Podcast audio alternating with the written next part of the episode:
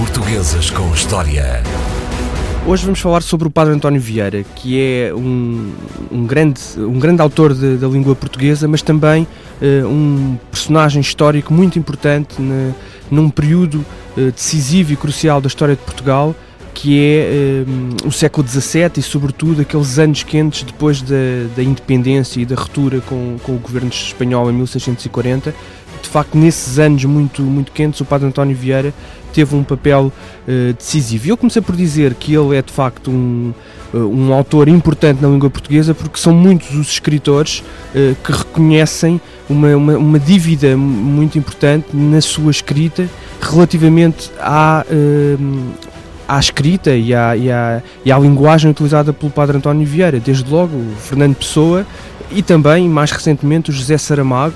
eh, que embora isso não seja eh, muitas das vezes notado, enfim, pelos leitores e pelos críticos, o Saramago é um, é um autor que foi buscar uma, uma parte daquela, daquela oralidade, mas também da, da, daquela eh, intensidade que ele tem eh, em ornamentar as suas frases e em ser um bocadinho recôndito na forma como escreve, isso tem muito a ver com este barroco, com, com esta capacidade de ornamentar o discurso que o Padre António Vieira introduziu na língua portuguesa, porque, como todos sabem, ele foi um grande eh, cultor do sermão, não só oralmente, porque de facto ele, eh, muitos desses sermões foram de facto eh, proferidos eh, em igrejas, mas depois também foram ornamentados e trabalhados literariamente e impressos ainda em vida do Padre António Vieira. Ele era filho de um, de um pequeno funcionário da Croa. Ele nasceu em 1608 eh, em, em Portugal, em Lisboa, filho de um escrivão da Inquisição e depois acaba por ir muito pequeno para, para o Brasil e é por isso que muitas vezes se associa o Padre António Vieira de facto ao Brasil, embora ele não tenha nascido lá, mas a verdade é que a formação da sua personalidade, a, a própria aprendizagem da língua uh, e, a, e, a, e, os primeiros passos na vida académica foram de facto dados no Brasil num colégio de, de jesuítas na Bahia, para onde ele foi ainda muito pequeno, em 1614. E acontece logo uma, uma situação curiosa: é que ele não era um aluno brilhante, era um aluno relativamente uh, medíocre, e há uma lenda à volta da, da sua primeira infância. Uh, pelo facto de ele ter começado a mostrar resultados absolutamente excepcionais depois de ter dado uh, uma queda, ter sofrido uma queda e ter batido com a cabeça. Ele durante toda a vida brincou um pouco com, com este facto,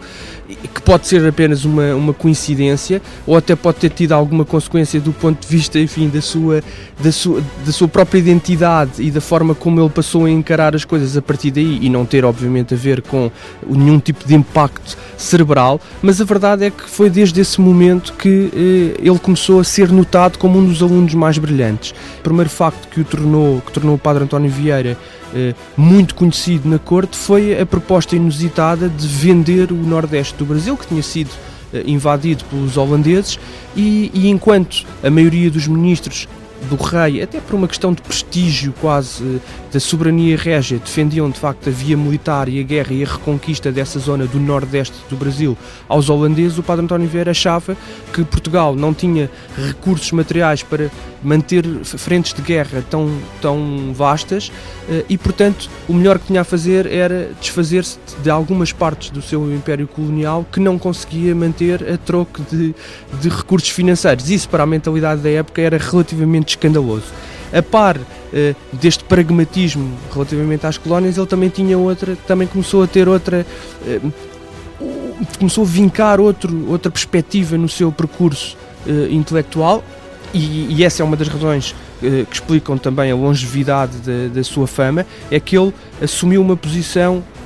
enfim, que nós poderíamos dizer progressista, eh, polémica, moderna, relativamente a alguns assuntos. E, e, e os, esses dois assuntos principais, que depois vão explicar muito da história de Portugal durante os dois séculos seguintes, e até uma parte da história da Europa, tem muito a ver com a posição face à escravatura, sobretudo a escravatura dos índios, às vezes coloca-se a escravatura eh, toda eh, neste mesmo saco embora a escravatura dos africanos fosse mais ou menos pacífica nesta época e mesmo para o Padre António Vieira, e portanto muitas vezes quando se apresentam as ideias do Padre António Vieira como muito progressistas é preciso ter algum cuidado e daí eu ter hesitado, porque se, se ele considerava a escravatura dos índios escandalosa, enfim, não tinha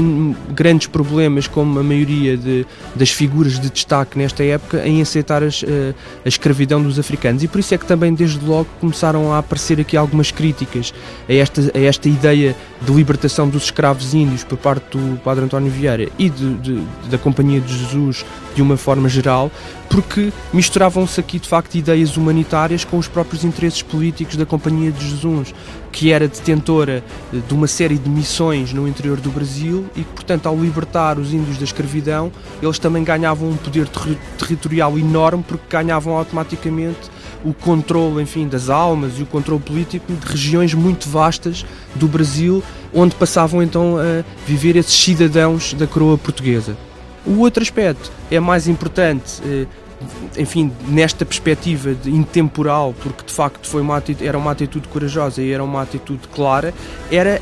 a, a recuperação dos judeus uh, na economia portuguesa e o facto de ele ter sido um, um, um combatente muito aberto e, e, e, muito incisivo da Inquisição e de ter defendido muito claramente em, diversos, um, eh, em diversas propostas que apresentou à corte o facto de ser essencial fazer retornar os judeus à, à, à corte portuguesa e fazê-los entrar na vida económica, porque de facto, além das fortunas eh, que existiam em diversas famílias judaicas de origem portuguesa, eles tinham de facto esse conhecimento ancestral em termos de financiamento e de gestão de, de capitais, eh, que de facto era um dos grandes problemas da monarquia portuguesa já nesse século XVII e haveria de ser ao longo do, do século XVIII e XIX. Ele, ele, de facto teve uma vida muito longa, eh, ele só vai morrer em 1697 e apesar de ter andado eh, enfim, em volta do poder e de ter circulado no, no, nos corredores do poder e ter morrido, eh, enfim, com uma certa fama porque consegue publicar muita da sua obra, a verdade é que fica-se sempre com a sensação de que o Padre António Vieira é mais um daqueles personagens em que a história de Portugal é fértil, em que ficamos com, com uma certa mágoa de que as suas ideias e, e enfim, a, a, sua capacidade de decisão não, tenham, não tenha tido mais influência e a sua voz não tenha sido mais ouvida. Portuguesas com História